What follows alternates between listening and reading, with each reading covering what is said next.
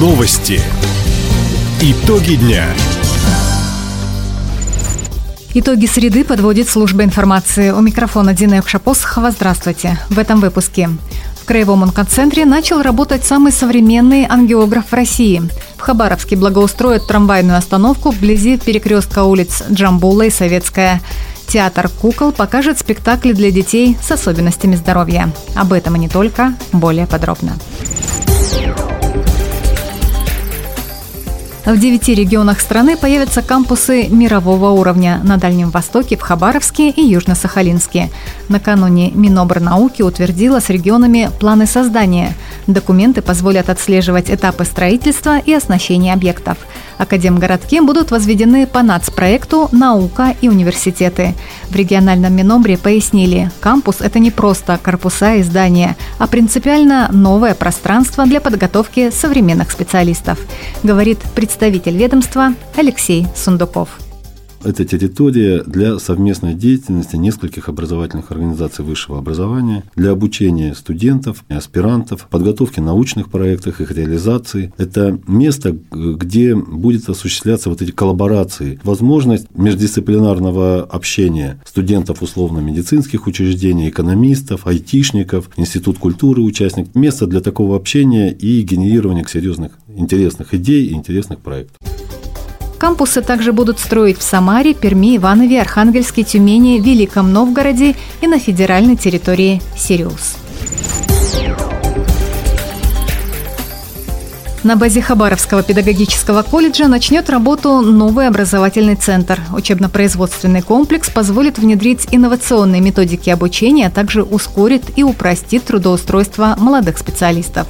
Среди направлений подготовки – художественное эстетическое развитие, воспитательная деятельность, доп. образование, цифровые технические компетенции, гражданско-патриотическое воспитание и коррекционно-развивающие занятия. Партнерами-работодателями станут образовательные центры, детские сады, колледжи и другие учреждения. На обустройство кластера педагогика регион получит более 60 миллионов рублей по федеральному проекту «Профессионалитет». В Краевом онкологическом центре ввели в эксплуатацию новейший ангиограф. Как отметил глава регионального Минздрава Юрий Бойченко, аппарат позволяет проводить малотравматичные операции, местную химиотерапию, избирательно подводить препараты к опухоли. С его помощью можно наблюдать все этапы прохождения крови по конкретному органу, идентифицировать определенные сосуды из общей массы.